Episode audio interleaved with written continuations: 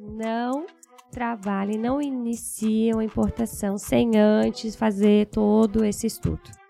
Porque, claro, que o todo, né? Às vezes a gente não vai conseguir abranger tudo, Sim. mas ter o mínimo. Uhum. O mínimo tem que. Não vão lá, importem e vem com o BL dizendo assim, olha, eu importei, comprei isso. Existe a nota fiscal de entrada ou a nota fiscal de remessa, que deve ser emitida com o CFAP correto, com as informações em dados adicionais corretas e tudo isso. E, aí, assim, essa parte é só a parte fiscal que eu tô falando, né, gente? Uhum. Existe a parte contábil também, existe a apuração desses impostos. É, em todas as áreas da contabilidade, o olhar vai ter que ser mais crítico para o comércio exterior. Hoje, a gente vive numa ditadura tributária. Tem alguém que tem a caneta lá, às vezes emite uma instrução, emite alguma coisa e diz: Ó, a partir de agora você tem que recolher isso nessa base. Só que se a gente for se aprofundar na legislação, é, não é necessário recolher aquilo. Então você tem que realmente ter esse suporte jurídico, esse suporte contábil para buscar usufruir do melhor, do melhor custo-benefício que a legislação tem hoje. Mas então tá bom. É, Tá por- nervoso? Sim, eu tô nervoso, porque a gente tá gravando esse podcast pela segunda vez. Porque a primeira vez deu problema no áudio. Vamos, a gente tem transparência aqui no podcast. A gente fala quando tem problema, não tem. Né? Essa foi, e essa foi a primeira vez que a gente teve problema no podcast, mesmo antes, na época do, do online, a gente nunca teve problema de gravação. Essa vocês tiveram o privilégio de participar de um problema de Ah, gravação. teve uma vez que a gente gravou que parecia um bando de robô, lembra? É, Eu- Ah, mas ainda a gente publicou, né? Tipo assim, porque a gente explicou antes do episódio, ó, deu Da esse probleminha, mas ainda tá. tal. Só que Mas um problemaço como esse, não. É, não, é. 10 minutos de podcast, aí o resto mudo. Eu preferia que É. tivesse dado problema no arquivo, porque aí sim eu. Ah, beleza, deu merda, mas aí tu ficar olhando aquilo no mudo é muito triste. Leitura labial. Nem dá, né? Porque eu não sei se o Não, microfone não pega. esconde, não pega. É. Não dá nem pra Ah, fazer. ainda bem que as meninas são parceiras. Imagina se fosse aquela da Bruxelas lá, que vem uma vez a cada cinco anos pra cá. é, não. Ali, ali ia dar muita merda. aqui. Não, por isso que deu esse tempo todo, que a gente gravou quando? A gente tinha gravado quando? Em Ah, janeiro? Foi, aí eu vi 19 de janeiro. 19 de janeiro. Não, vamos dar um tempo, pra parecer que isso nunca aconteceu. vamos dar uma mexidinha na pauta e, e bora. Teve novidades, então. É, teve novidades e positivo. tal, então vamos fazer assim para o negócio funcionar. Vamos lá então. Eu sou o Jonas Vieira, Eu sou o Rafael Meyer. Eu sou a Aline Baylor. Eu sou Ana Santos. então vamos explorar aí um pouquinho sobre a contabilidade na importação e no comércio exterior. Pela segunda vez.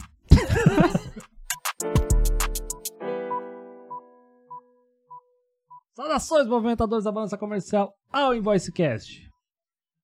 Se você está interessado em importar ou exportar, por incrível que pareça, o planejamento começa lá na contabilidade, começa lá na análise da tua empresa, para ver como é que ela está fiscalmente, contabilmente, e ver se a situação está em dia, antes de você querer se meter nessa brincadeira de importação e exportação. Então, por isso que hoje nós vamos falar sobre essa área da contabilidade, mais puxando para a importação, que é onde costuma dar mais treta do que na exportação. Na exportação, fez a nota fiscal bonitinho, já dá o canal verde praticamente toda vez, se fizer certinho, e tá resolvido, né? Importação não. Importação pode se incomodar. Depois que a carga chegou, pode se incomodar com o passado, como tivemos uma notícia recentemente. Então, é isso que nós vamos abordar aqui hoje. Então, como sempre, eu peço para você nos siga nos agregadores de podcast, no YouTube, curta, comenta, compartilha, manda para alguém que tá fazendo bobiça, que tá emitindo nota fiscal incorretamente, que acha que não precisa. Ah, só a PLMI tá bom, depois eu, daqui uns 30 dias eu emito nota fiscal. Não, não pode fazer essas loucuras. Manda pra alguém, dá aquela indireta assim, ó, que podcast legal, né? Aí é porque ele precisa assistir. Mas não é o caso de você que tá assistindo, tá? Não, você recebeu porque o podcast é legal mesmo, tá? E claro, se você tá afim de apoiar aqui esse projeto, vem conversar com a gente. Nós temos espaço para diversas empresas aqui para estar nos apoiando e sempre bom mencionar os nossos apoiadores. Temos aqui a Locomex, a Nowports, a Inglobal, Mauá Câmbio, a Ship to Ship, a Interfreight, a Get e a DAT. E claro, tô aqui também com meus convidados pela segunda vez para falar sobre esse tema. Eles são muito legais, são muito queridos. Tô aqui com o meu querido amigo Rafael Meyer, da Inglobal, que vai ser o nosso co-host, mas também manja muito do tema. Estou também com a Aline Baylor, da A Consult, diretora da Consult, né? Isso. E a minha amiga Ana, da Coio, Coio 3. Coio Trading. Por que Coio? O que, que é Coio? A Coio é a nossa matriz na China. Por isso. Ah, é, é uma, uma filial da Costco, né? Não, mentira, tô, zoando, tô, zoando, tô, zoando, só sacanagem. Nada a ver, Olha. nada a ver, gente, eu tô brincando. Zoeira. Ahn, Então, vamos começar o pa- o papo aí. Então é necessário que a contabilidade entenda das operações de importação e exportação e vice-versa? É importante isso? A gente tem que ter um pé na contabilidade? A gente teve aula de contabilidade, né, na faculdade. Tivemos. Certeza. Aquela aula... Aquela Não, aula que a gente básico. fugiu. Não, é, era o básico e nem, nem envolvia comércio exterior, né? Era só pra ensinar o que era ativo, passivo. Eu fiz essa piada outra vez, mas vou fazer de novo. Que eu achava que, a- que carro era ativo circulante, porque ele andava, entendeu? Ai, meu Deus. Né? Olha, matei a roçadora do coração agora. Eu não lembrava disso. cara. É, por isso que é bom dar um tempo, entendeu? boa, boa. Pra, pras piadas ter graça de novo. Eu tô virando um tiozão, né? Eu repito as piadas. né? Mas voltando à pergunta, é importante então entender um pouco de contabilidade para as operações de importação e exportação, é isso? Com certeza, né? É, pra- desde a abertura da empresa, quando essa empresa ela deseja ter atividade de importação ou exportação, já é importante a gente fazer toda a análise prévia, saber quais são é, as atividades que a empresa deseja eh, desempenhar, saber quem são os sócios, avaliar todo o investimento né, que esse sócio vai fazer na empresa, para que o contrato, né, eh, contrato social, ele fique muito claro e muito objetivo que o que a, a empresa é de importação. Tem alguma coisa que você costuma ver seguidamente de atenção ou de problema para empresas que nunca importaram ou exportaram antes? Assim que você vê que, ó, tem que tomar conta com isso aqui e tal. Tem alguma coisa? Ah, com certeza, né? Porque antes da empresa iniciar o, a, questão da importação, ela precisa solicitar o radar. É, o radar, claro. É, É. E aí, essa regra é a principal de todas. Uhum. A gente tem que avaliar todo o contrato para saber se realmente essa empresa ela pode é, ter a atividade, né, pode desempenhar e se toda a documentação para o radar está correta. Então, a gente avalia desde a, o, do capital, que foi inicialmente investido, até todo o balancete, balanço e tudo que tu aprendeu na faculdade. Que ouviu falar. Que ouviu falar. Lá na faculdade. Mas o problema que a gente normalmente observa na questão do radar é a questão da integralização do capital. Quando os sócios abrem a empresa, tem que colocar o dinheirinho bonitinho lá na conta, com a origem dos sócios. E isso é o grande Brasil, problema. é o país de É. origem, é Brasil, né? É, esse Não? ponto. Não? É, Não é igual carga? País de origem, né? É. Então, É, o que acontece é justamente isso que a Ana falou, né? É, quando a- a- o empresário vai lá abrir a empresa, vocês sabem, por exemplo, o que é capital social? Ah, vagamente sabe. Meu contador já falou uma vez, mas... É, mas É, assim, geralmente é a resposta de todo mundo, né? É. O- E aí, qual é o meu capital social? O empresário não sabe quanto que ele tem que investir na empresa e como que ele deve fazer esse investimento, né? O capital social ele pode ser investido através de dinheiro mesmo, depósito bancário, ou através de bens. Então, a comprovação de como foi é, feita essa integralização de capital é muito importante para o radar. É um documento obrigatório e aí isso vem lá de trás, né? Desde a abertura da empresa.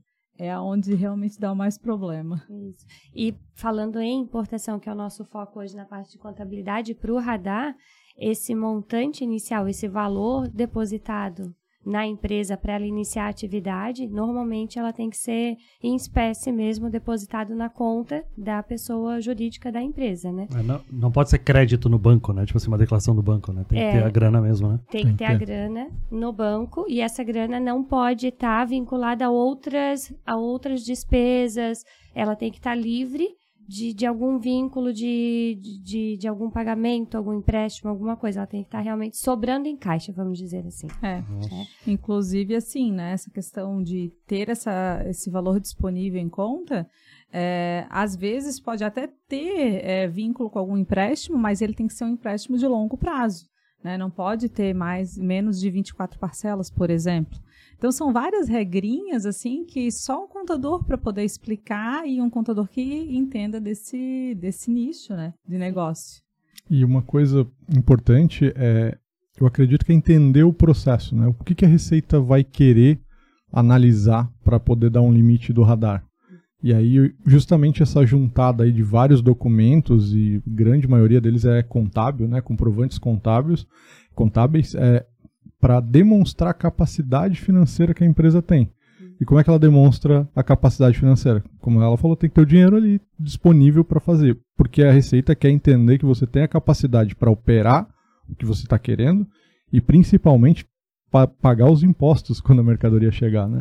Com Então ela não vai te dar um limite muito alto se você não tem o valor do limite que você já tem, por exemplo. Ela não vai te dar um radar ilimitado se você não tem nem 50 mil dólares, né, convertidos aí em reais, em conta disponível para pagar isso. Então como é que você vai fazer essa operação? Né? Então a receita não tem mágica, né? Não, não é, é bem simples se você entende o porquê. Uhum. E acho que é bem importante a contabilidade, é, além da parte formaliz... de, de formal, assim, que a gente tem, ah, capital social, ó, não sei o que, que é, eu pergunto para o contador. Mas é importante, apesar do contador terceirizar, tanto o empresário quanto a pessoa que que está à frente das operações aí de importação, exportação, ter uma noção do básico, né? Uhum. Porque também a própria contabilidade, ela não é, geralmente ela não está na realidade só daquela empresa, ela está em várias outras. E quanto mais você conhece, mais você vai ter é, as perguntas certas para fazer. Vai criando Pra- um calo, né? Exatamente. Pra saber onde que estão. Uhum. entender o que a Receita pensa, Uhum. pra daí orientar o cliente da melhor forma. né? Vai criando- Eu queria só fazer uma, uma pergunta para complementar, Ana. É, você também está atuando com empresas diversas, né, que atuam na importação, exportação e também com profissionais que estão na área de comércio exterior. É, você vê que é importante o profissional também ter esse conhecimento, quem está à frente das operações de importação, porque aqui a gente falou de empresário, né, falou de abertura de empresa, Uhum. é, mas isso passando para o profissional ou para o estudante que está começando aí, entrando na carreira, como vocês falaram, vocês tiveram isso na faculdade, eu também tive. E, e agora né, a gente não lembra a não ser que esteja realmente na rotina. Como é, É, que Era o básico de contabilidade, né? Não era mais essa parte de estudar legislação fiscal, né? É, Eu acho que o, o funcionário, o profissional, né, o colaborador que tem esse, esse conhecimento, ele vai se destacar no mercado. Que eu, eu acabo sendo chata, mas eu falo hoje com frequência que a importação hoje ela se tornou muito mais tributária e contábil do que a aduaneira. Então hoje, para você trazer um, ter a viabilidade do teu negócio, ter certeza que a tua empresa está saudável, porque importar se você traz um produto que não tem nem muitas anuências, é, é um procedimento fácil. Sim. Mas aí, depois de fazer todo esse procedimento, lá na importação, no final, importou, vendeu. E agora? Eu tive lucro? a Quanto minha sobrou, empresa, né? quanto sobrou no bolso? Uhum. né? É, isso é importante. Então, quem faz todo esse estudo no final é a parte da contabilidade, né? Então, se o colaborador que está cuidando da importação não tem esse conhecimento, e como a gente trabalha com várias empresas, é outra coisa também que eu falo com bastante frequência, tem que entender qual é o destino daquela mercadoria, para qual estado que ela vai ser vendida, qual é o público que ela vai, ela tem destinação, daí fazer o processo de importação. Público. E isso, qual é o cliente final se é uma distribuidora, se é o cliente final. Se é varejo, se é matéria-prima, se é uso e consumo, se Eu é tive esse ativo. sentimento também na primeira gravação, eu lembro. Isso, Eu, exatamente. eu, eu vou dizer que isso hoje é quase tão importante quanto você realmente ir e importar.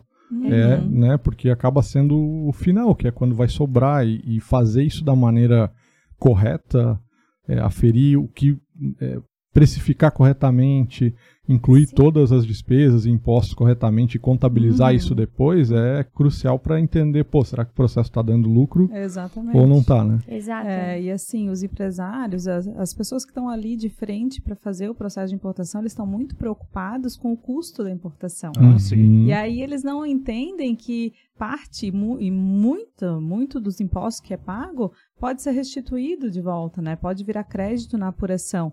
E que no final das contas, o que vai realmente pegar é a saída do produto. Uhum. Então é bem como a Ana falou, a gente tem que sempre avaliar quem é o destino, para onde vai essa mercadoria, né, que é- qual é o público, para entender é, quais são os impostos no final, lá na ponta.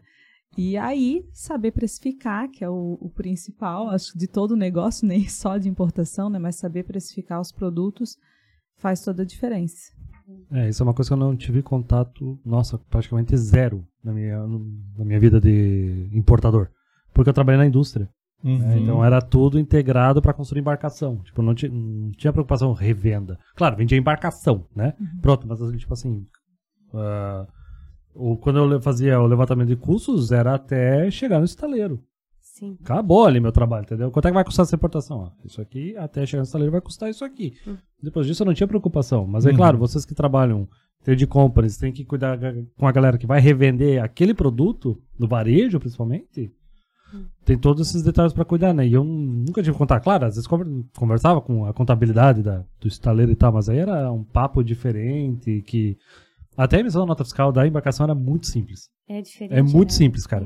Uhum. Pensa uma nota fiscal caríssima, que é uma embarcação de milhões e milhões e milhões, e só que ela era muito fácil, tipo, era emitida assim, ó. Forma É ali o provável que- registro especial brasileiro, Mas né, é bem provável o acessório que... do drawback que foi utilizado. Cara, era muito fácil fazer. a- Mas é bem provável que por ser um grupo, eu não sei, era multi, é, é muito- internacional? tudo multinacional. É. né? Então, assim, já estava bem desenvolvido, né? Ah, com já é, Aham. é, essa questão que a gente está falando de, dos benefícios, isso com certeza já foi muito, Muito cavado, estudado, muito, muito estudado, para chegar a ficar fácil assim, Uhum. né? Mas até chegar a isso, que eu acho que a realidade aí da grande, das, de grande maioria das empresas é, é uma caminhada. É. E assim, cada produto novo é uma forma diferente, ou cada estado que você vai vender também é uma questão Ah, isso diferente. que é louco. né? E, e uma questão até que eu queria pergun perguntar, né, e também queria teu comentário, além da parte de- do quanto sobra que a gente falou agora, eu acho que a- o principal é, é, hoje se fala muito em fluxo de caixa. Eu acho que a contabilidade bem feita, ela também ajuda a gente entender o fluxo de caixa da empresa para daí né, poder ver o que, que ela pode fazer, qual que é a capacidade, o que, que ela pode pegar. Como é que se vê isso também na prática hoje? Com certeza, né? A questão dos incentivos fiscais, né, que os estados eles estão dando aos- contribuintes, como aqui em Santa Catarina, com o TTD 409, a grande vantagem, uma das, mas a grande vantagem é a melhora do fluxo de caixa. Porque imaginem, né, pagar um ICMS cheio de 17, 18% no momento da importação sobre o valor da mercadoria, dói no bolso, dói muito. Que não é 17, é uns 25%, né? Cálculo No por dentro, é, por lá. dentro, Ah. ele fica É, 21% porque- ele fica. Dá uns 21, é. É, e não é só sobre o valor da mercadoria, sobre todos né? os impostos, né? Ai, pagar Então- na multa, né? Tu leva uma multa na importação, tu pagar imposto na multa, cara. É, O Brasil tá de também. parabéns, cara. O Não, anti- cara, o também tem o imposto na multa, é foda, também. cara. O, o antidumping também se paga esse é sobre Antidumping antidumping. também. Também. Cara, Mas a multa pra mim é o pior que tem, cara. É, tipo assim, cara, tu não quer errar. É. Aí tu vai pagar mais CMS, velho. Ah, não. Aí, aí é muito triste, cara. Ai, ai. Mas é isso mesmo, assim, a empresa que consegue um incentivo desse, até às vezes utilizando as próprias tradings, né, ela vai melhorar muito o fluxo de caixa, e isso significa que ela não precisa antecipar esse ICMS na- no momento da importação. Ela vai pagar o ICMS da mercadoria quando ela estiver vendendo, né, lá no final. Então, eh, com certeza isso melhora e bastante o fluxo de caixa e o desempenho da empresa também. É, porque não é a carga só chegar no, no armazém e colocar pra vender. Não, tu tem que conferir a carga, tem que separar, talvez mandar pra outros CDs. Né? E geralmente ela não tá vendida também, né? É, Você e tem vai- mercadorias que às vezes tem um, um giro de estoque de três a seis meses. Então é um valor que você está utilizando para outras, destino para outros pagamentos, outros investimentos, outros fins mais úteis do que ter utilizado no ICMS no momento É, do desembaraço. deixar, deixar um dinheiro parado, imagina, né? Uhum. Lá fica, claro, fica lá disponível para crédito, mas é um dinheiro que tá ali parado até tu vender a mercadoria. Se tem um Não negócio- faz muito sentido. Você tem um negócio que queima a caixa é a importação. Sim, É, bastante. Se a gente for- Exatamente. é, aquele episódio até que a gente gravou com a Mauá, do cenário macroeconômico, a gente tá falando assim, cara.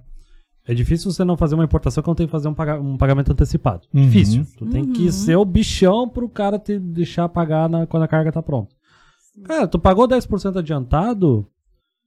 esse Cara, isso é prejuízo. É é dinheiro que não tá mais na tua conta rendendo. Coloca o custo financeiro Tu tem que disso colocar no o custo financeiro É, disso. É, já falou isso nesse episódio aqui. Tá aí, tu tá colocando isso, essa grana que não tá parada, e nós agora com uma taxa de juros alta, Sim. tu É, tem que considerar isso Sim. na hora de tu revender. Sim. né? Uhum. O risco, risco também, né? Risco de, de- Da importação, De toda a tudo que importação, pode dar né, errado que- numa que é importação. intangível, né? Porque na verdade você faz um investimento. A importação ela acaba sendo um investimento com um risco atrelado e Ah, ele não louco. é levado em consideração geralmente, né? Não, é verdade. A maioria não considera isso e muito menos a questão do, do valor do dinheiro que deixou de render, né, durante todo o Uhum. tempo. Porque até a importação ficar pronta, aí tu sabe mais que eu. É, não, me, le- Demora, né? não me levem a mal, mas assim, muitos importadores são ignorantes que deram certo, cara. Porque, sério, Sim. cara, tu começa a entender como é que é a importação, tu não tem coragem. Aham. Tu não tem coragem, cara. Eu ente- entendo. Eu Entendeu? Tipo, não tô chamando de burro, entendeu? Mas Não, é que assim, você não tava ligado o quão sim. perigoso era esse negócio, mas Ou deu assim, certo. é, se tu lê atrás do BL, isso não importa. Não, não. Nem não, lê. Vai, não. Melhor não ler, não Não, ler. lê. É. É, Começa por aí. É, é, um- é um negócio que foi feito pra dar errado. Foi, é. Não tá a teu favor, não tá a teu favor. Não, tá. E não é porque chegou também que tá tudo certo. Daqui cinco anos, até cinco anos pode dar muito problema. Cinco anos. Ah, até cinco anos. Revisando a maneira ali. anos. Tá louco, cara. E Não, mas vamos pra coisa boa, né? Vamos pra coisa boa. Importem sim, é legal. Tem jeito aqui pra cuidar de vocês, tá? Não, não, não fiquem. Hoje o mundo globalizado, então É. a gente não tem todos os produtos produzidos, né, fabricados aqui É. no Brasil, então tem que importar. Importar é tem- preciso. É preciso. Mas vamos importar com a contabilidade. Igual você falou no começo, né? A- eu digo que a contabilidade e, e todo o segmento, ele sempre tem o clínico geral, usar como paralelo um médico, né? Alguma coisa tem o clínico geral e depois tem o cardio, tem o pneumo, que são os especialistas. Uhum. No direito também, tem o direito civil, tem o trabalhista, o previdenciário. Então, a mesma coisa é na contabilidade, eu vejo hoje, né? É, tem aquela contabilidade, está acostumada com o mercado nacional, de produtos nacionais, e tem aquela que vai se especializando na importação, por exemplo, e na importação com benefício fiscal ainda, que é mais específico, mais detalhado, mais é, personalizado ainda Uhum. nesse caso, né? Mais bucha. mais, Mais bucha, bucha. ainda. É. Exatamente. Então, tem, tem sim que se aprofundar nesse, conforme vai evoluindo no processo de importação. E cada vez que você busca melhorar o teu custo, o teu grau de responsabilidade e de ter conhecimento profundo do negócio também aumenta. Né? Por isso, tem que ter uma contabilidade que entenda do, do negócio para poder te, te dar uma garantia maior, um suporte maior de que o que está fazendo está correto. é, e a gente está aproveitando tudo que é possível, que tem muita coisa legal é, dentro das normas e tudo mais que a gente pode aproveitar para reduzir o custo. né? Só que tem que ter o conhecimento para poder usar no dia a dia, né? Depois do radar, tem algum momento. Já assim, depois, é, depois do radar, né? Começou uma negociação para alguma compra.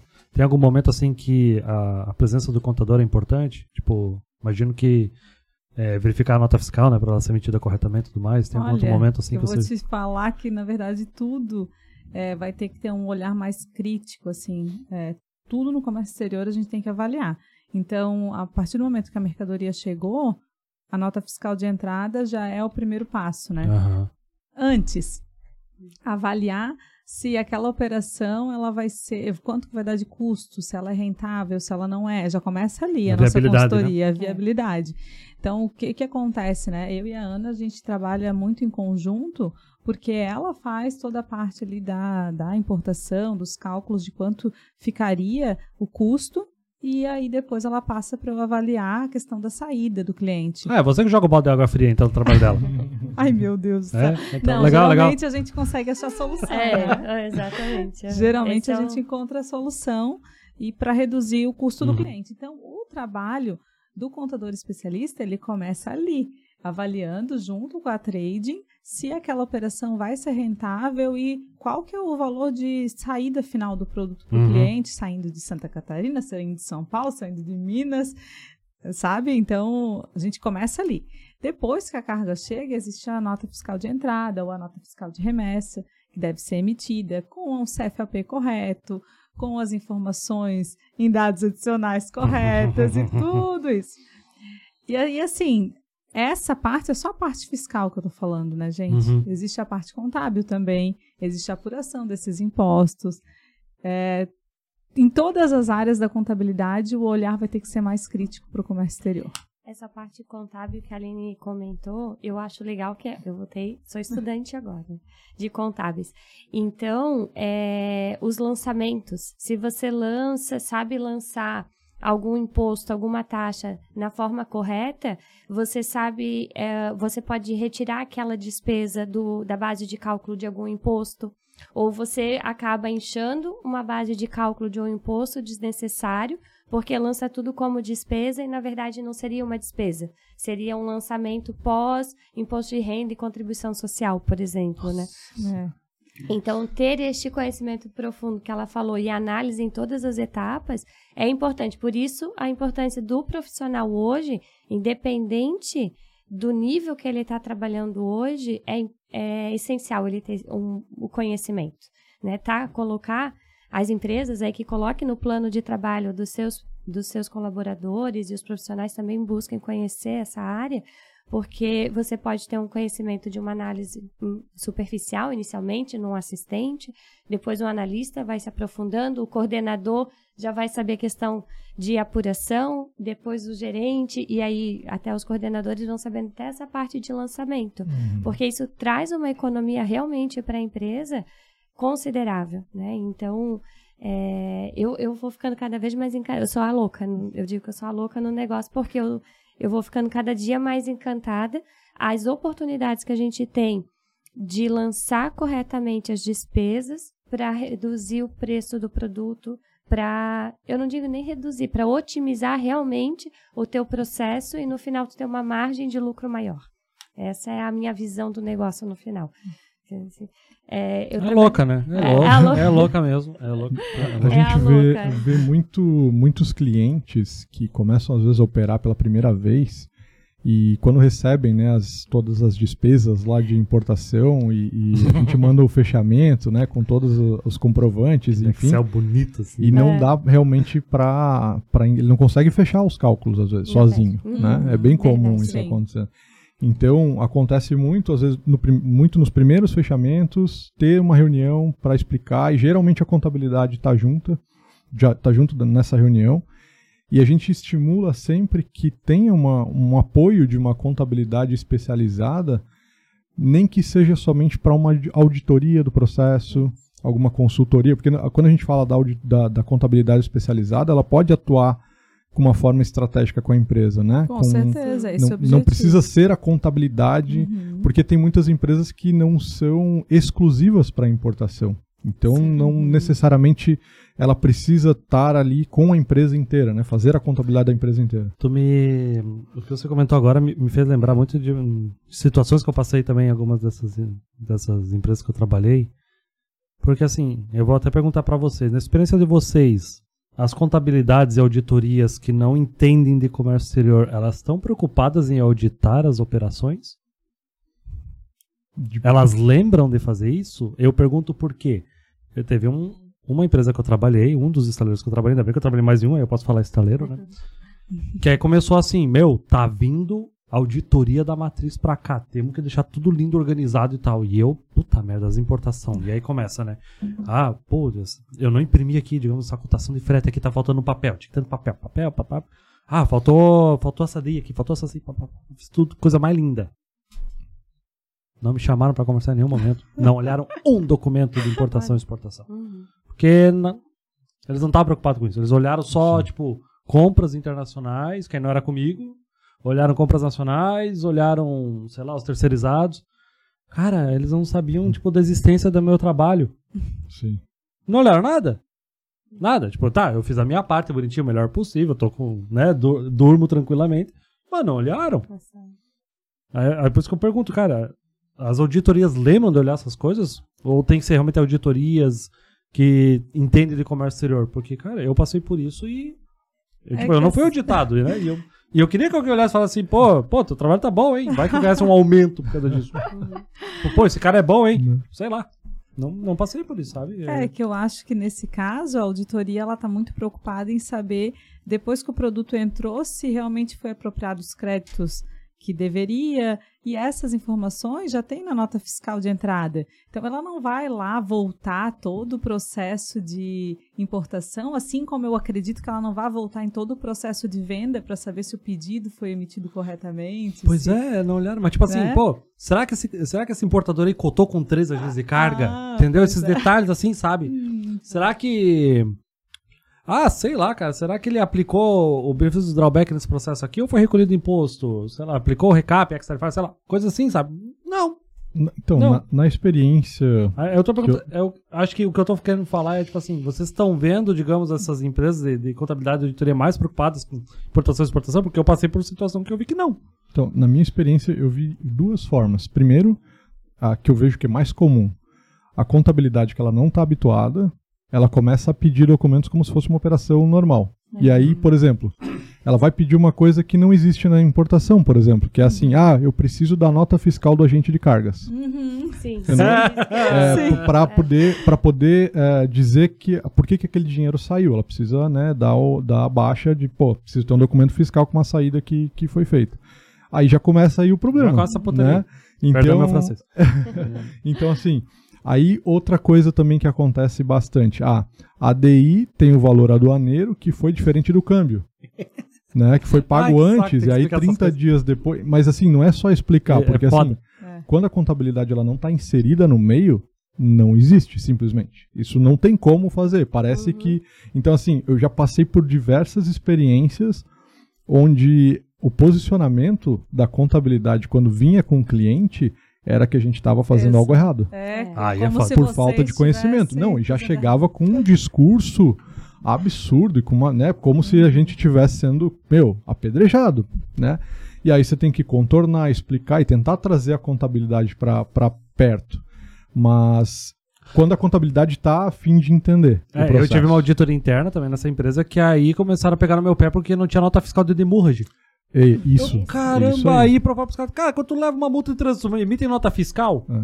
né? Tipo, o Detran Esse é o mais, esse é o mais comum eh, Deus. de, de acontecer na minha experiência. E no segundo caso, quando a empresa ela já é mais estruturada e que esse processo, às vezes ela está regida por um, uma- um regimento interno de compliance, aí tem uma tratativa diferente dessas solicitações. Porque Aham. daí ela vai olhar isso que você comentou. Ah, cotou com três agentes, ah, eu te, qual a tabela do porto foi negociada, mas ela tem que ter uma pessoa especializada, né? Então assim, a empresa ela tem que ser mais estruturada para requerer uma auditoria assim, tem que ter um, um- uma regulação de compliance interno para que ela possa conferir o que foi feito, Uhum. porque apesar da gente falar que ah, é três, cota com três, se isso não tiver escrito, não tem o que, Não que conferir, Aham. né? Não Uhum. tem como fazer. E ela tem que também estar focada na importação. O negócio é, por exemplo, importar e revender. É, ela distribui produtos. Aí é mais comum. O teu era mais fa fabricava e vendia. Então faz mais sentido né, ela Olhar. olhar é, só para importava venda. pra, É. pra, pra indústria, né? É, e olhava só mais para venda e o processo ali da- dessa questão dos impostos. Mas o que eu tive já de experiência foi questões de distribuição. Era a empresa que importava e revendia pneu, por exemplo. Uhum. Aí esse, esse tipo de empresa, a auditoria, ela vem mais em cima das questões de importação. É, mas assim, essa questão do agente de carga tá bem comum grandes empresas pedir a nota Uhum. fiscal. Muito comum. Muito comum. A gente tem clientes, agentes de carga, que estão passando por essa dificuldade. E é muito complicado, né? Como que vai emitir uma nota fiscal de um valor que realmente não, não faz sentido, é só um repasse. É, e hoje, sim, não existe uma jurisprudência sobre esse assunto no ramo do agente de carga. Eles ficam bem descobertos. É muito específico, assim, né? E aí fica. Se a empresa não tem o conhecimento. Cara, é o procedimento. Eu preciso da nota fiscal, senão não sai dinheiro, né? É. Acontece muito, muito isso. É, quem está ali, né, no setor de compras, muitas vezes não vai saber que aquele agente de carga não vai ter como emitir uma nota fiscal. E esse problema é bem recorrente. E Resolve como? Olha, aí a gente dá algumas dicas. A nossa dica ou é emitir o recibo, explicar para o cliente, né, que não faz sentido emitir o recibo. Essa é a número um. Uhum. ou emitir a nota fiscal abatendo a- da base de cálculo dos impostos o valor do repasse para agente de carga, como realmente uma despesa que não faz parte do- da base de cálculo dos impostos dessa, desse agente de carga. Entendi. É, eu lembro que era onde eu trabalhava, se exigia o recibo mesmo. Que aí era. Não era nem tanto por causa da, da, da contabilidade exigindo, é por causa da, tipo assim, as embarcações são financiadas. É, tem Não, que é tipo assim, comprovar é. o- as despesas, né? Tem o financiamento da Maria Mercante, o AFRIM. Uhum. O Eu vou AFRIM. embora. vou, vou embora. E aí a mulher mercante exigia, não, precisa de algum um papel, alguma coisa. É. E aí era, a gente que exigia o recibo. É, mas mesmo assim, às vezes isso não é aceito, porque, né? É. Uhum. Ele é só um papel, né? Na verdade, no fim das É, contas. né? Então, assim, o acompanhamento jurídico para uma, empresa de agente de carga, por exemplo, para as importadoras também, né? É muito importante ter um acompanhamento jurídico, porque não há hoje, no caso do agente de carga, uma legislação específica como existe para trades, por exemplo, né? Que tem a instrução normativa própria. Mas, e aí precisa realmente ter um, um bom advogado junto com a gente. Tem, tem umas bagunças no Brasil, né? Pra pensar. Tem Uma OEA pra gente de carga e não tem OEA pra trading company. Inclusive atrapalha, né? Porque tem limite de, de faturamento nas operações via trade. Pois é. Aí, tipo assim, aí o agente de carga não tem uma legislação pra ficar claro como é que trata os repasses e trading company tem um negócio muito bem estabelecido em lei. Mas não pode ser OEA. Mas é que é eu, eu, olhando para esse assunto, eu acho muito difícil, porque daí a trading ela vai ter que garantir a conformidade do cliente e da cadeia. É muito mais difícil, eu acho. Eu acho que por isso que é, é tão difícil botar para trading. É. Porque daí ela vai ter que Ah, mas garantir. a conformidade que o- dele, dela mesma, Não, pelo menos. a, a dela, mas só que ela faz operações para outros, né? Pra Ah, mas o agente de carga então- tra- é, importa, é, transporta a carga dos outros, ela não pode garantir o que tem dentro da- do container. De fato, Né? de fato. Você tem pra mim falar sobre desconto comercial concedido pelas trading companies. Onde é que tá a treta disso? A treta? É. É. Tem treta nisso? Não, é tudo legal. Imagina se tem. A gente tá falando aqui, ó, tudo legal. Não, essa parte do desconto é um é um dos das confusões que gera na parte contábil, inclusive, de- que a gente falou da questão de ter conhecimento como lançar, né?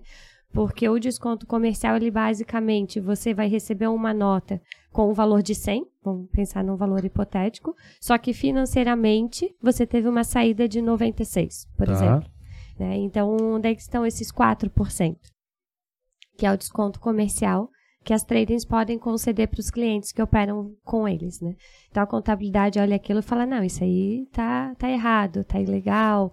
Enfim, o que, que eu vou fazer com esse dinheiro, né? Quando lançam, em alguns casos eu já vi até que esqueceram de lançar isso. Então, esse é um dos problemas que a gente vê aí na, na parte de fechamento dos processos dos clientes. E a outra questão é como lançar, né? Então, primeiro você a- a- tem que saber identificar esse desconto e depois é como lançar para ele não gerar impostos sobre aquilo é, e poder usufruir ainda mais desse desconto que você já está ganhando um fluxo financeiro, ah, um fluxo de caixa, como a Aline falou inicialmente, que é importante, né? Que é um- uma das, das grandes vantagens de operar com benefício, porque você, em vez de pagar, na verdade, se fizesse próprio, ia pagar 117.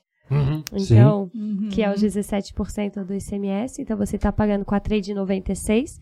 Então, já ganhou um fluxo de caixa. E a tua nota, o valor do produto saiu a 100. Então, aí tá a treta. 117, 196, o que, que é tudo isso, né? Então, você ter alguém que tem conhecimento para te dar todo esse suporte é bem importante, né? E o que é legal de ter o conhecimento, que eu falei que sou a louca dos lançamentos agora, é como você lançar. Se esse desconto, ele é o que? Ele é uma receita financeira para a empresa, como que a empresa vai lançar isso? Como uma receita? Ou seja, ela vai pegar esses quatro reais de diferença e vai colocar no bolso e vai aumentar o seu lucro? 4%, né? É, 4%. É que eu usei valores hipotéticos de Ah, uma tá. nota de 100 versus um- uma saída financeira, um custo de produto Beleza, beleza. de 96, né? Então, esses quatro, ele, eu vou, o que, que eu vou fazer com esses quatro? Eu vou colocar como receita, como lucro na minha empresa, ou eu vou dar de desconto no produto para o meu cliente? Então, isso é importante saber qual a É estratégia. opção ou tem resposta certa? É opção? opção. Ah, tá. É opção da É empresa, né? Qual é a estratégia financeira, qual é a Hum. estratégia tributária que ela vai utilizar, Uhum. né?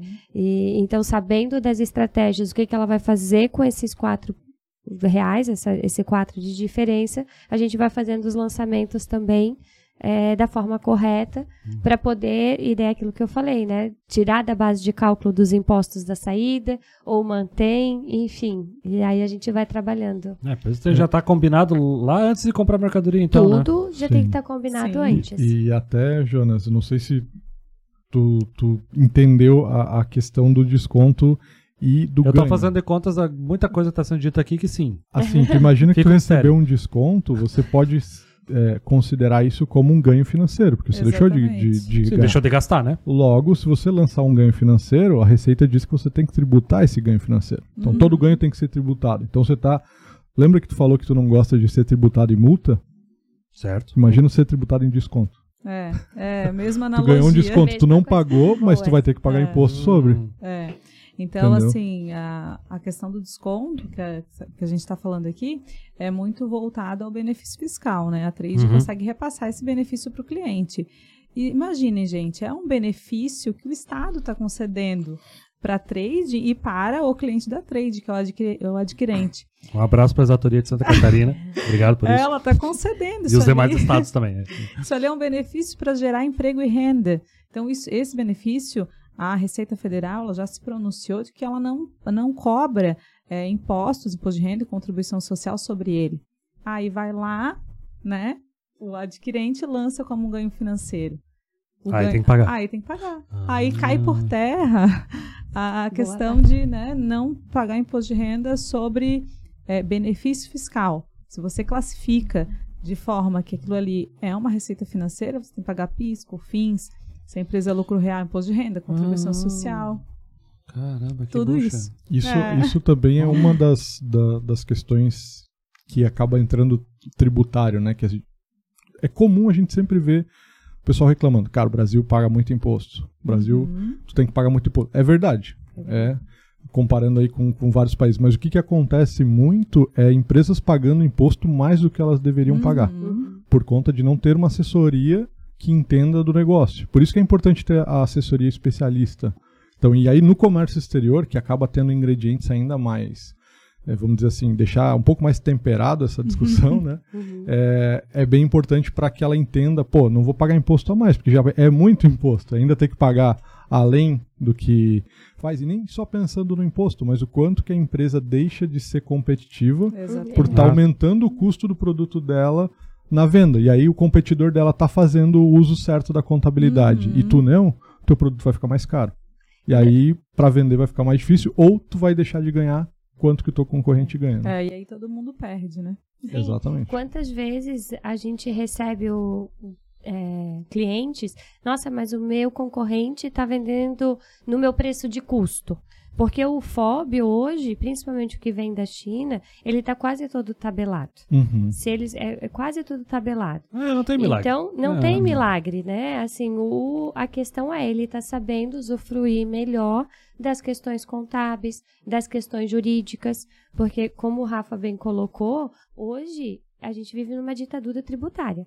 Tem alguém que tem a caneta lá, às vezes emite uma instrução, emite alguma coisa e diz, ó, a partir de agora você tem que recolher isso nessa base. Só que se a gente for se aprofundar na legislação, é, não é necessário recolher aquilo. Então você tem que realmente ter esse suporte jurídico, esse suporte contábil para buscar usufruir do melhor do melhor custo-benefício que a legislação tem hoje. Porque para nós, graças a Deus, a legislação é complexa, né? Garante nosso É, emprego, é. nossa Pois é. né? é. Como se já não bastasse o IPI que pode mudar de valor de um dia para outro, né? É. Não, Né? o IPI agora mudou o II do pneu também, né? Alguns Do- do pneus recentemente é, é resina plástica, né? A Tá junto. resina, exato. aham. Então, caiu o ex-tarifário, né? para alguns produtos, outros saíram da lista CAMEX, da resolução, então volta na tributar normalmente. E, e aí você tem que estar realmente com profissionais e, e aquilo que o Rafa colocou de novo. Se o profissional que está ali no teu dia a dia não tem o mínimo desse conhecimento, ele pode estar te dando um prejuízo enorme, né? Imagina quem trabalha com pneu não sabe que, que ai, agora não faz mais parte da resolução, vai mudar a tributação aqui, então, não só do imposto de importação, mas do ICMS também. Uhum. Né? E, e não alerta, É, e não muda a tabela de preço. não muda a tabela de preço. Imagina. Exatamente. né? Então, tudo está interligado e, e todo mundo hoje em dia tem que buscar ter o conhecimento. Né? Assim, é, é o mínimo. É o mínimo. Gente, não desanima pra importar, tá? É, vai, É tudo só, certo, é, só, só, só vem com a gente. só tá bem assessorado, é. Tem que estar bem assessorado, Aí- tá? Mas, mas dá. Isso é importante. ó. Da primeira gravação, eu- eu fui até. Falei bastante, né, gente? Não trabalhem, não iniciem a importação sem antes fazer todo esse estudo. Porque, claro, que o todo, né? Às vezes a gente não vai conseguir abranger tudo, mas Sim. ter o mínimo. Uhum. O mínimo tem que. Não vão lá, importem e vem com o BL dizendo assim: olha, eu importei, comprei isso. Ai, não faz. Quem Isso nunca, quando, né? quando é BL, né? Quando é AliExpress, É, é. Alibaba da vida, assim, Né? né, que chega. Exato. E daí tu- É. é, que, que acon- é, assim, é raro, mas acontece bastante. Vamos dizer. É, Cara, é o que mais vem em empresas de comércio exterior, é e-mail da galera fazendo essas loucuras aí. Ah, minha carga ficou parada que eu comprei no AliExpress lá em Curitiba, o que que eu faço? Velho. Meu Deus. Tem até pra gente. Sim, vem até pra gente, o meu antigo site, lá, jonazeiro.com, ainda recebe. Não, mas no teu ainda, era, né, pô, Jonas, profissional de marketing, agora, porra, nosso Profissional site de tá lá. Comex, né? É, profissional de Comex. Nossa, tá lá, agência de marketing. Aí a pessoa vem, pô, eu fiz um negócio, deu problema, tem como me ajudar? Eu falo, não, não tem como me ajudar. Ah, nem respondo, tá louco, cara. Não, não. é, é- é engra- é engraçado, né? Mas Porque, é, não, porque é, não, não é com a gente. Né? É, exatamente. Porque é uma, é uma- é uma situação que é, ela é bem, vamos dizer, recorrente, porque justamente pela falta do conhecimento, ou da falta de buscar, ou porque a internet também, tudo parece muito fácil, né? Exatamente. Meu Deus. Procurar na internet sobre benefício fiscal. É. Ou até assim, até comprar mesmo, né? Você vai lá no, por exemplo, no próprio muito fácil. Alibaba, você bota o cartão de crédito, você consegue comprar 10 mil dólares se você tiver limite. É, foi o que eu falei até num artigo meu falando sobre essas compras de remessa expressa. Que tinha uma publicação do- da Receita Federal dando instrução como é que funciona. E tava lá falando, ó, tu vai pagar 60% de imposto de importação, se for escolhido, mais o ICMS. E lá eu achei muito curioso que tinha um detalhe assim: não importa se o site estiver em português de onde você comprou. Porque, cara, tem tudo isso, Aham. né? É, tu consegue comprar no Pix, parcelado, tu consegue- o site se traduz pro português.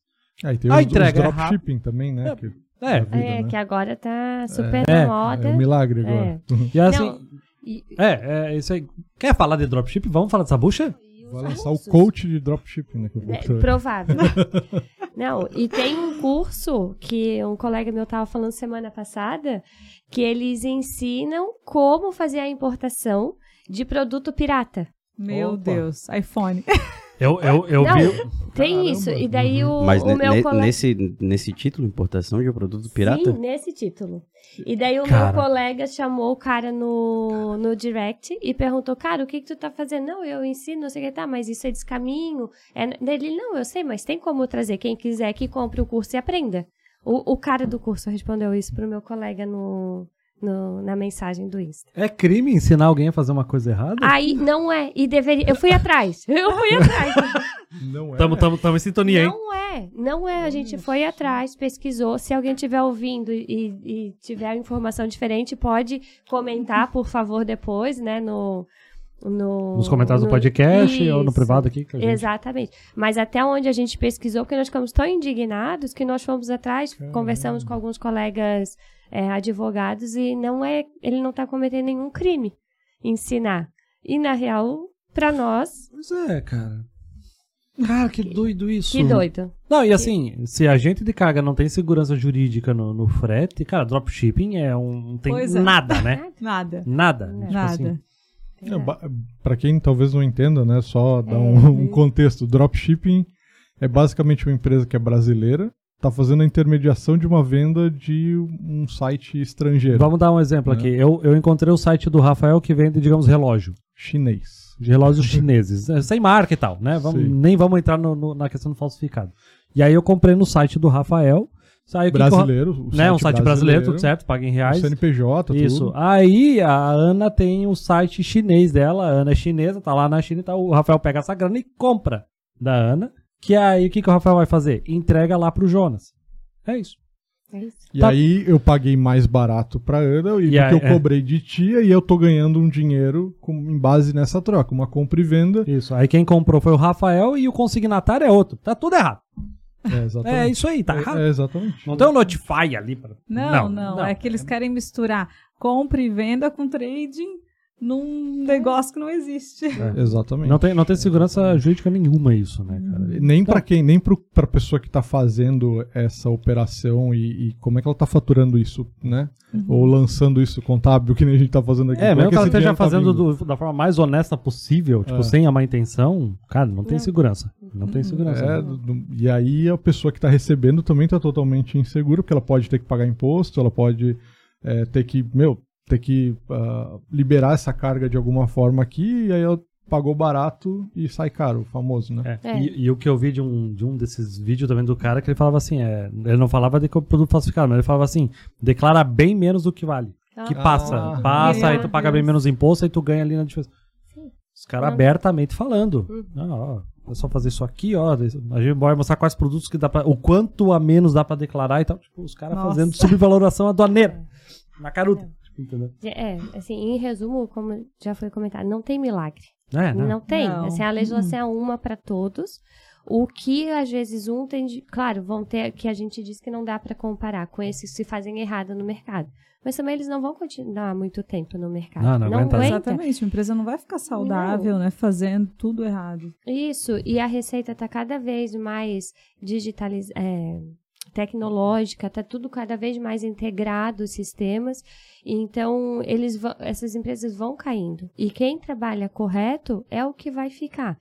E desses que trabalham correto, aquele que sabe realmente ter o conhecimento profundo, usufruir de tudo que a legislação permite hoje para reduzir custo, para ter um lucro maior, né, aumentar a rentabilidade, é o que vai ficar mais saudável, vai continuar aí no mercado, né? Então não, não tem mágica, gente, é conhecer realmente profundamente a legislação, os procedimentos para usufruir da melhor forma. É, e conhecer do próprio negócio, né? Saber, como a gente falou lá no início, quem que é teu público-alvo, né? Se tu tá realmente no, no melhor estado para estar importando as tuas mercadorias, se aquele estado te- tem toda a malha rodoviária ideal para o teu negócio. Então, é um conjunto de expertises que vão fazer com que cada vez mais essa empresa cresça. E a gente falou né, da, da questão da importação, falou dessas coisas até fazendo piada, pô, é difícil, não? Mas a importação, o comércio exterior como um todo, ele tem oportunidades de negócio muito é, lucrativas. né? Então, Sim. obviamente, como qualquer operação tem os seus riscos envolvidos, tem algumas coisas diferentes, só que da mesma forma eu acho que o próprio ganho também se torna proporcional ao risco.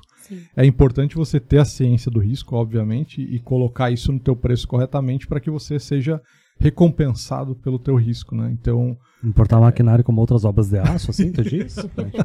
né? Calçados como outras obras de borracha. não assim. pode fazer? Não, vou ter- tá dando certo, deixa, vai, Tem- vai assim, né? Se não pode, tem que avisar o pessoal. Não pode fazer. É que realmente, quanto maior o risco e, digamos, os trâmites aduaneiros ali de, de licença de importação, principalmente, é, cara, a competição já vai ser naturalmente menor, né? Porque há Sim. trabalheira e. Meu Deus, cara, é, aí se enferra com o fluxo de caixa. Se você compra uma mercadoria que precisa de LI e você vacila nessa LI, que aí vai pra análise e eu tenho que começar de novo, ali tu perde tempo. Já vai. Ali complica. Uhum. Eu lembro, eu lembro da vez, cara, que eu trabalhei numa. Aí eu trabalhei numa trading company. Eu tava lá cuidando de maquinário, maquinário, maquinário. E aí, do nada, o comercial daquela empresa falou pra um louco que a gente era especialista em importar brinquedo e jogar na minha mão, cara. Eu nunca tinha importado essa porra na minha vida. Eu usei a empresa pra aprender a importar brinquedo. Agora pensa no quanto eu sofri pra conseguir fazer uma ali que passasse no metro. Até eu acertar. Isso, a galera do metro era muito gente boa. Foi me ajudando, então, olha, faz isso aqui, isso aqui, isso aqui. Mas, cara, não acertava de primeiro. Hum. Cara, o tempo que a carga ficou parada não foi brincadeira, sabe? E, aí, Ai, imagina. E ainda era. o custo, né? O custo vai aumentando. Não, passa e era um brinquedo sazonal, sabe? Meu. Era, era um brinquedo Meu sazonal. Deus. Ficou pro ano seguinte. Ficou pro ano seguinte, sabe? E aí é o custo desse estoque ali, que é É. o dinheiro parado sem render, né? Sim, o custo financeiro ficou maior do que até o próprio de estoques. E aí era, foi, a, foi, acho que, a primeira importação ainda deles. E. E aí, tipo assim, pelo menos não mandaram embarcar. Mas eles pagaram 100% adiantado, cara. É. Nossa, cara. Pra quem que foi fazer É. isso? Podia ter falado com a gente. né? É. Então vamos mudar um pouquinho de assunto agora e falar da. O que, que aconteceu que o SDJ andou mudando um entendimento aí sobre o IPI? Vocês conseguem me contar? E é com Santa Catarina, né? Hum, Ou só eu- Santa Catarina? Não, o IPI é federal, né? É, mas, mas não era só pra Santa Catarina a situação? Não. Tô por é, fora? Hum, é que assim, Bom, os temas. É que realmente eu não manjo desse tema. Eu tô perguntando pra vocês que eu tô bem despreparado pra ele. É, os temas que foram julgados pelo STF foi 881 e 882 e eles tratam da coisa julgada, ou seja, A partir do momento que existe um novo entendimento sobre um tema específico, o STF ele pode mudar o seu entendimento e reverter uma ação que uma empresa já tem até transitado em julgado. Ah, então por isso que a galera tá falando que até o passado no Brasil é incerto. Exatamente, exatamente. E o, que tornou. é, e o que, que aconteceu? e Isso é bem relevante, né? Não só para o IPI, é para tudo. Então, é, a, o Trade Uhum. tinha o benefício de. é, aí, como é que é? Como é que é Tá, é a ação, né? A O ação. Trade tinha ação. Isso. Para não recolher, o IP no caso dos, é, dos associados, né? Não recolher o IPI na saída de produtos importados. Porque a base, o fato gerador do Qualquer IPI. produto importado? Isso. Uhum. Porque. De revenda, né? Uhum. Porque o fato gerador do IPI é o que? A própria industrialização aqui no Brasil.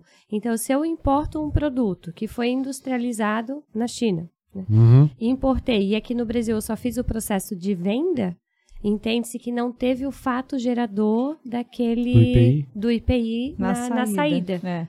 E aí, com essa ação que o CD Trade tinha, foi julgado anteriormente e agora, com essa nova, esse novo entendimento do STF, pode haver a mudança do entendimento e, consequentemente, o Trade perde a ação. Não E- só o Trade, mas todos Todos que tinham- usufruíram. Todos. Isso, que usufruíam dessa e das suas ações próprias, né? Porque muitos falavam, ah, o IPI, o benefício do IPI. Na verdade, não é um benefício. Uhum. Eram algumas ações que algumas empresas tinham é, e tinha transitado e em julgado para si e para usufruto próprio, né? Então, com essa De decisão produtos de importação de para revenda própria. para revenda Não, é. própria, isso, exatamente. E aí tinha uma alguns entendimentos diferentes no mercado, que ah, eu trabalho com trade. Então, a trading tem a ação no nome dela e ela poderia terceirizar essa ação, expandir para mim, não terceirizar, mas ela poderia expandir Ah, um para TTD da vida? um TTD É, da vida. Mas isso era só um entendimento, né? Não tinha nada, Nada garantido. é, nada, nada garantido. garantido. Exatamente. Só que isso acabava prejudicando o mercado, porque enquanto uma trading usufruía desse entendimento, a outra que estava trabalhando com outro entendimento não podia usufruir. ou quem não tinha É. ação. Ou quem não Porque tinha aí ação. são. é, o que, que acontece lá no passado, né? É, tinha uma turma que tinha um entendimento que realmente não era devido, o IPI na saída ah, do distribuidor de produtos importados. Então, eles deram um ok para aquelas. Eu não vou falar nos termos jurídicos para ficar mais fácil, não ficar tão chato para a gente ficar ouvindo aqui, né? Ah, por favor. Mas, é, então, teve uma turma que deu favorável aos importadores, vamos dizer assim, não, realmente vocês importam, revendem, não tem a industrialização do produto, então vocês podem vender sem o IPI.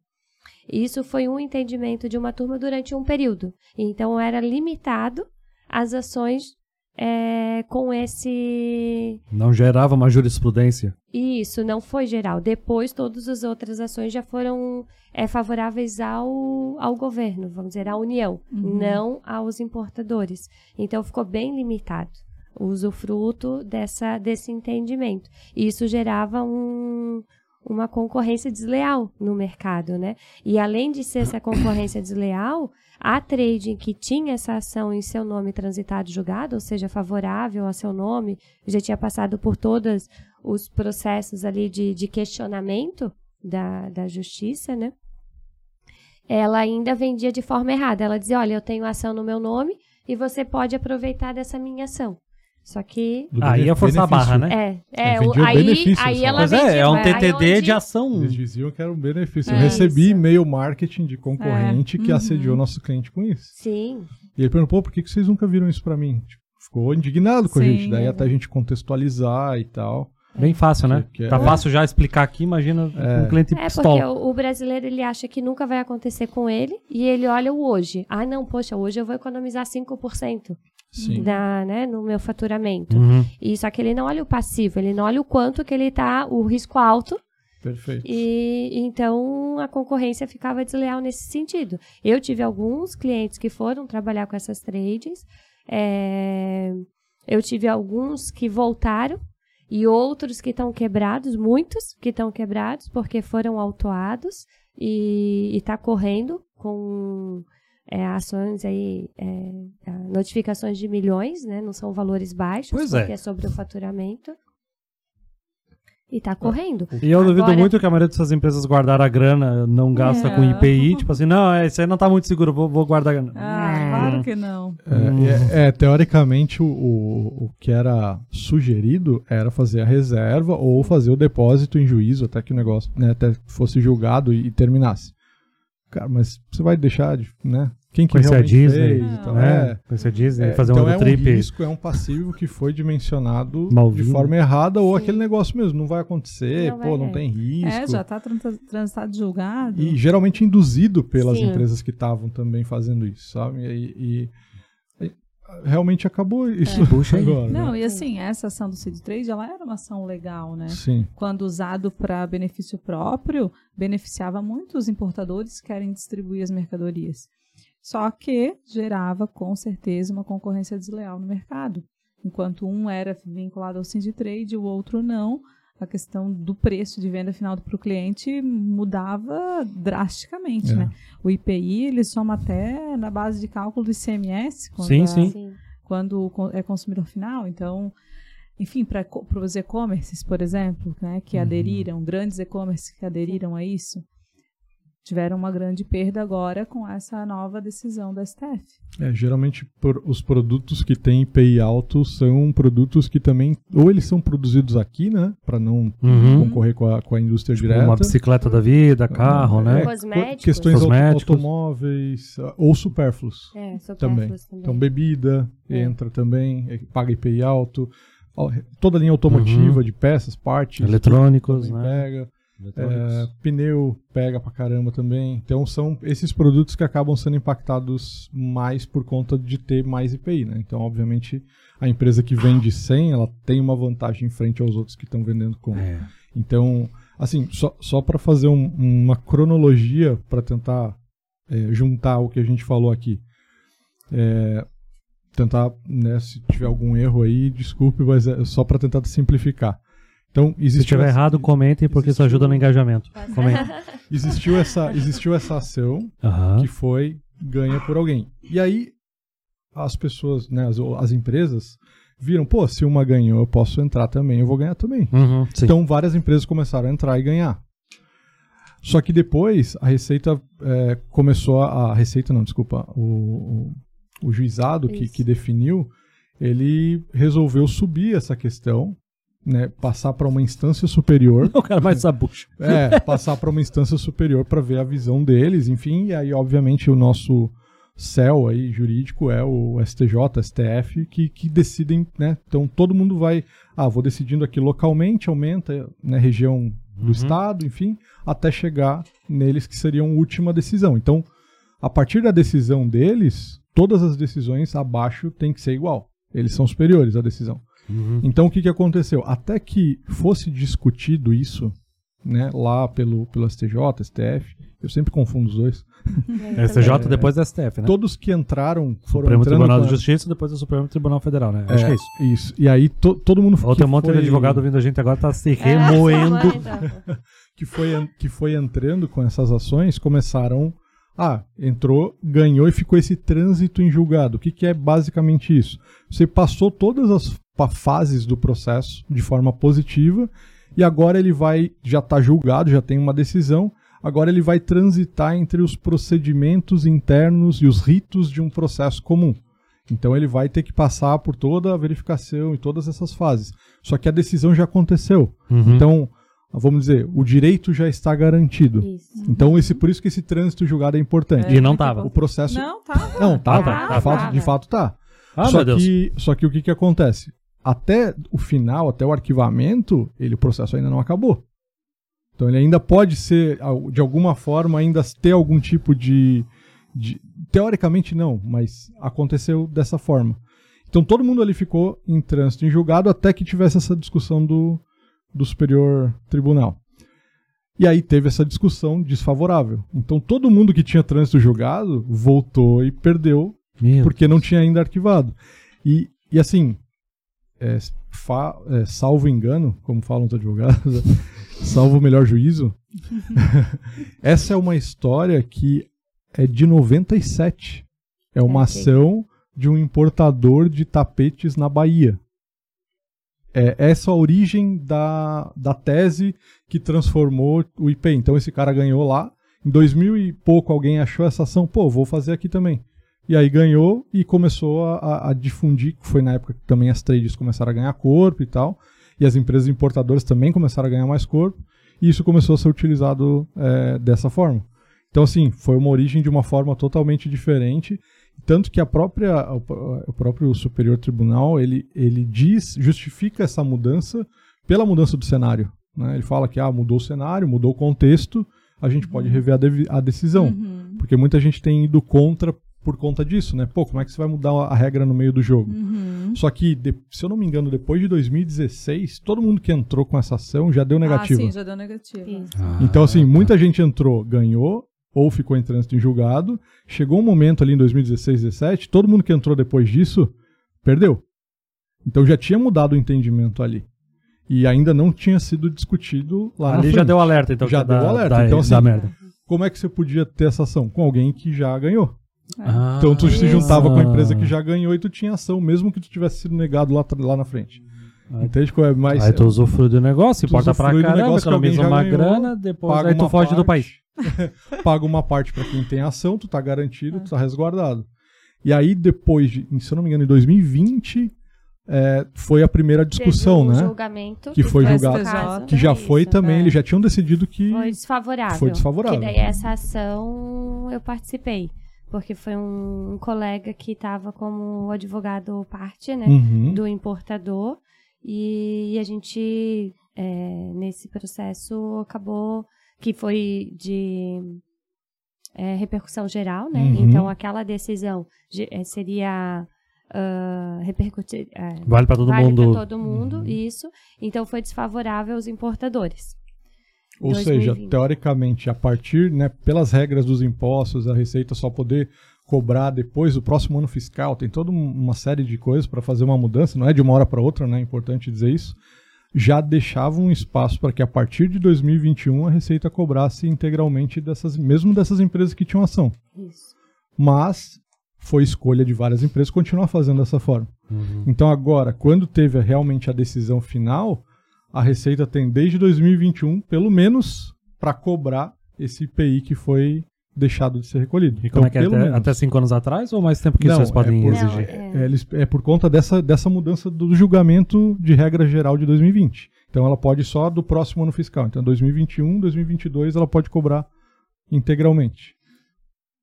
O que não é pouco, né? É, então são anos que foram impor- bastante importação, pandemia, É, pois é. né? A Nossa. venda estava lá no alto, então são Os custos altíssimos. Os custos- tá? Base É, o frete alto. frete já alto, dólar alto, então Uhum. são valores muito expressivos. Bah. E aí a gente pode considerar que, pô, se a empresa não fez um gerenciamento de risco e não considerou essa reserva, e isso realmente a empresa for autuada, porque também as empresas ainda não foram. Elas devem começar a ser, porque a Receita agora já tem essa. Uhum. é, Ela vamos dizer, tá ela, ela é pode. isso. Ela já tem essa decisão na mão. Então agora qual que é- o que, que cabe? A Receita fiscalizar cada empresa e autuar com a multa. Ah, mas vamos chegar com tudo, bem feliz, né, cara? É, então aí vai aos poucos. É muita oportunidade de, de, de recolhimento de tributo É, aí, né, cara? Exatamente. Então, é, é, isso em algum momento vai vir. A Receita tem, tem esse tempo para fazer e ela está resguardada sob uma decisão do Superior Tribunal para fazer isso. E aí esse entendimento gerou todo esse burburinho aí. Acho que é só importante falar pela, Tá. por ser algo bem atual, né? Sim. Legal. O sim, assunto sim. acabou, então, agora, ou ainda pode ter outros desdobramentos? Olha, da mesma forma, não sei o que vocês acham, mas da mesma forma que antes também tinha uma tinha acabado. Hoje em dia É, é como da mesma forma também o trânsito em julgado garantia o direito e foi revisto, então a gente não sabe É. se realmente Meu pode Não ou pode ser o dia revisto. de amanhã. Então tá. Ou como que a Receita vai cobrar isso, se ela vai deixar parcelar, se ela vai não vai cobrar os ela pode cobrar a partir de 2021, mas não precisa. Ela cobra o que ela quiser a partir de É, 2021. não teve data de corte. ela né? ainda não tem ainda uma a gente não sabe quanto que vai ser essa conta, Aham. mas tem a possibilidade de ser algo grande. Ah, então acho que vai gerar mais um episódio só sobre isso. Ah, Um que vai. podcast Quando tiver aí, eu- Vamos dar um ano aí, acho que. É. Por enquanto tá nesse cenário meio turbulento. Caramba. assim. O ponto positivo é que ele praticamente equalizou o mercado, né? Se aquela concorrência que já tinha desleal de quem tinha a ação, só o fato de ter a ação, ela, a empresa já estava numa vantagem na questão da distribuição versus seus concorrentes bem considerável. Entendi. Quando eles começaram a distorcer a venda e vender como benefício, aí distorceu, sim, com- começou uma concorrência muito desleal entre as trades, que Entendi. tinha o benefício e distorcia a venda e prejudicava o cliente final, porque a trade ela está resguardada, o risco não é dela, o cliente, o risco é do cliente dela.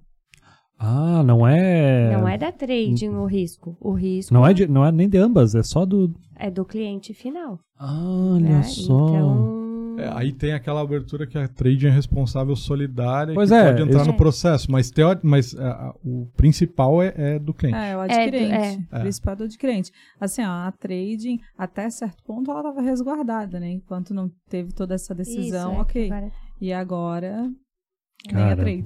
É verdade, bastante que coisa, né? tem, tem ação. E, mas mesmo assim, Rafa, nesse caso do IPI, quando é, sobra para o adquirente ou para o encomendante, eu não sei nem se ela responde solidário, porque já no processo de venda dele, né?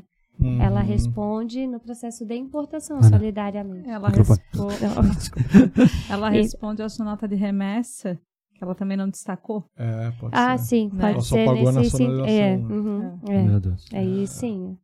Vamos ver, Mais veremos. abuso. Veremos. Aguardem. as cenas, é, cenas dos próximos capítulos.